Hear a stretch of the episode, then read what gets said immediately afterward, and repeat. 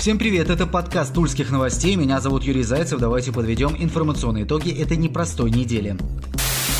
Начнем с коронавируса. Коротко. Итак, в Тульской области продолжают скакать цифры по зараженным. 30, 28, 27, снова 30. Ситуацию, тем не менее, можно назвать стабильной. Всплесков заболеваемости, согласно официальным данным, нет. Цифры по летальности по-прежнему печальные. На этой неделе, кстати, был зафиксирован первый более чем за два месяца день, когда статистика не пополнилась. Тем не менее, число смертей от COVID-19 уже перевалило за отметку в 300 человек. Без учета Москвы по летальности. Это второе место в Центральном федеральном федеральном округе. Чуть хуже ситуация в Тверской области. На этой неделе в регионе был снят ряд ограничений. С 20 августа при условии полного соблюдения требований Роспотребнадзора возобновляют свою работу батутные центры и квест-комнаты. Также в области по-прежнему действует масочный режим. Губернатор Алексей Дюмин призвал все ответственные ведомства и структуры не расслабляться. У нас второй волны коронавируса нет. Мы должны еще первую пережить, заявил глава региона.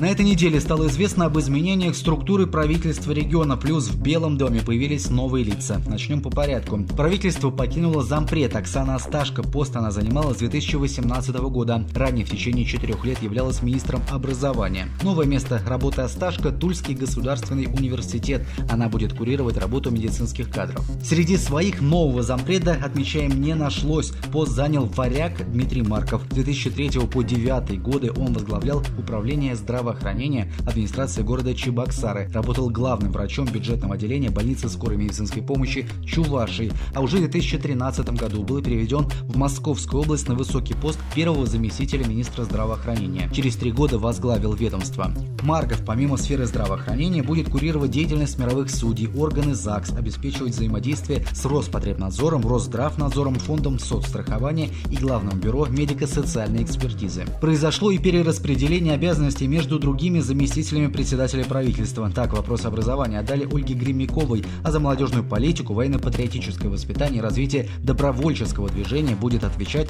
Антон Агеев. Еще одно важное изменение в структуре правительства – упразднение должности заместителя губернатора, которая стала вакантна после ухода с поста весной этого года Александра Сорокина. Вопросы региональной безопасности, обеспечения мобилизационной подготовки, гражданской обороны и предотвращения ликвидации ЧС будут находиться непосредственно в подчинении Алексея Дюмина. Дюмина. В настоящее время у главы региона, напомню, пять заместителей. Это первый зам Валерий Шерин, а также Вячеслав Федорищев, Сергей Егоров, Галина Якушкина и Ирина Волкова. Также в Тульской области вместо комитета по спорту создано целое министерство. Возглавить его доверили Андрею Журавлеву. Бывший директор Тульских парков ранее являлся заместителем министра экологии региона, курировал вопросы в сфере лесных отношений и пожарного надзора в лесах. Назначение вполне можно назвать неожиданным. Выпускник Тульского артиллерийского инженерного института к спорту никогда никогда не имел прямого отношения. Движение Журавлева по карьерной лестнице нельзя не отметить.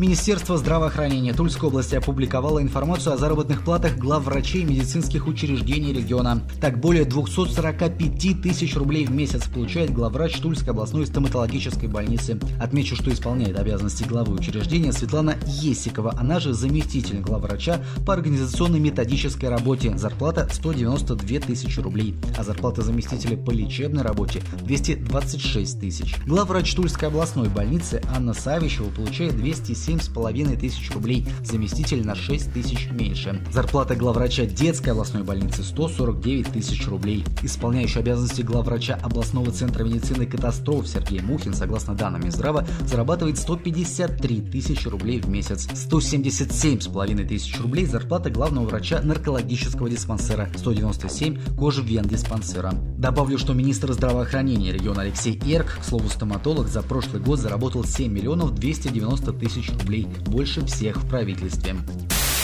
Далее о дне, о дне знаний. На этой неделе в Минобре рассказали, как школы проведут 1 сентября и как в дальнейшем будет организован учебный процесс. Итак, школам рекомендовано отойти от формата традиционных линеек. В привычном для всех виде они пройдут только для учеников 1 и 11 классов, и то при соблюдении основных правил, не более 50 человек и в масках. Также линейки рекомендовано развести подальше друг от друга. Родителей первоклассников и выпускников на торжественные мероприятия пустят. Для остальных же учеников линейка в праздничный день пройдет пройдет в классе. Самый главный миф, бытующий среди родителей, школьников и студентов, это окончательный переход на дистанционную систему обучения с сентября этого года. Так вот, в региональном Минобре заявили, учебный год начнется в традиционном очном формате. В крупных школах, где количество учеников достаточно велико, уроки предложено развести на разное время дня. Конкретных рекомендаций по времени Минобр школам не давал. Образовательное учреждение само составляет расписание занятий, исходя из своих возможностей. Но не исключено, что таким образом в школах появится вторая смена. Некоторые ученики смогут приходить ко второму или даже третьему уроку. Окончательное расписание занятий школа должна предоставить в открытом доступе уже до 24 августа. Кстати, некоторые уроки, которые можно провести на открытом воздухе, это не только физкультура, например, ИЗО или МХК, рекомендовано вносить на улицу. Длительность уроков изменена не будет, а вот сколько времени отводить на перемены решает школа. При необходимости будет продлена работа пищеблока. Чтобы разделить потоки учеников в коридорах, школам рекомендовано задействовать все входы в здание, которые имеются, а не только главные, если, конечно, такие есть. Кроме того, ученики больше не будут ходить по коридорам от урока к уроку. За каждым классом закрепляется свое помещение. Это, как правило, кабинет классного руководителя. Там и будут проводиться все занятия. Исключение – уроки, которые требуют пребывания в специально оборудованных кабинетах, например, физика или информатика.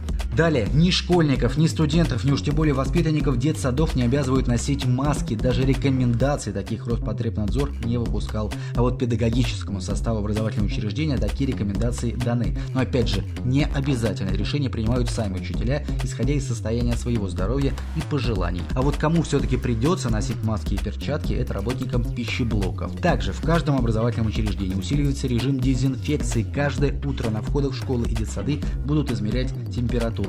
Но никаких анализов на коронавирус перед началом учебного года сдавать не нужно.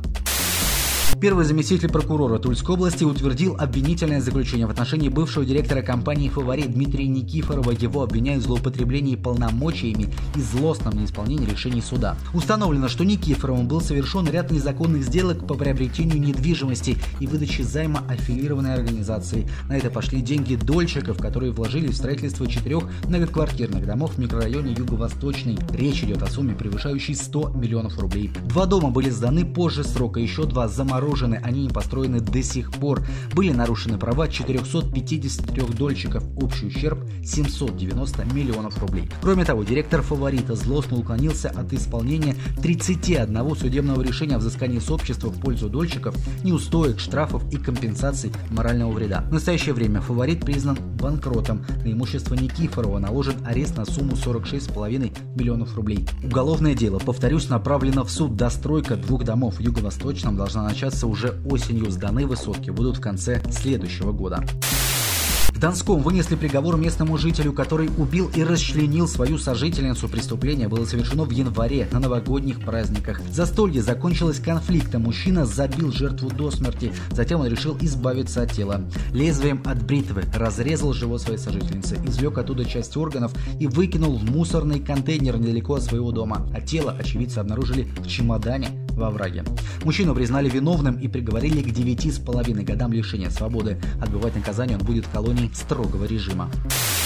Московская фирма, разработавшая проект по улучшению транспортной инфраструктуры Тула, предложила вести одностороннее движение на улицах Оборонная и Староникитская. Первая будет вести в сторону Новомосковского шоссе, вторая – в центр. И это, говорится в документе, позволит оптимизировать циклы светофорного регулирования на пересечении улиц с улицей Советской. Также отмечается, что изменение позволит устранить конфликт транспортных потоков на пересечении Оборонной и Староникитской. Для того, чтобы сделать оборонную односторонней, необходимо перенести трамвайные пути на отдельную проезжую часть часть с бордюрным камнем. Замечу, что улица была капитально отремонтирована в прошлом году. Еще одно предложение столичной фирмы – сделать односторонней улицу Гастелла с продлением ее до улицы Металлургов.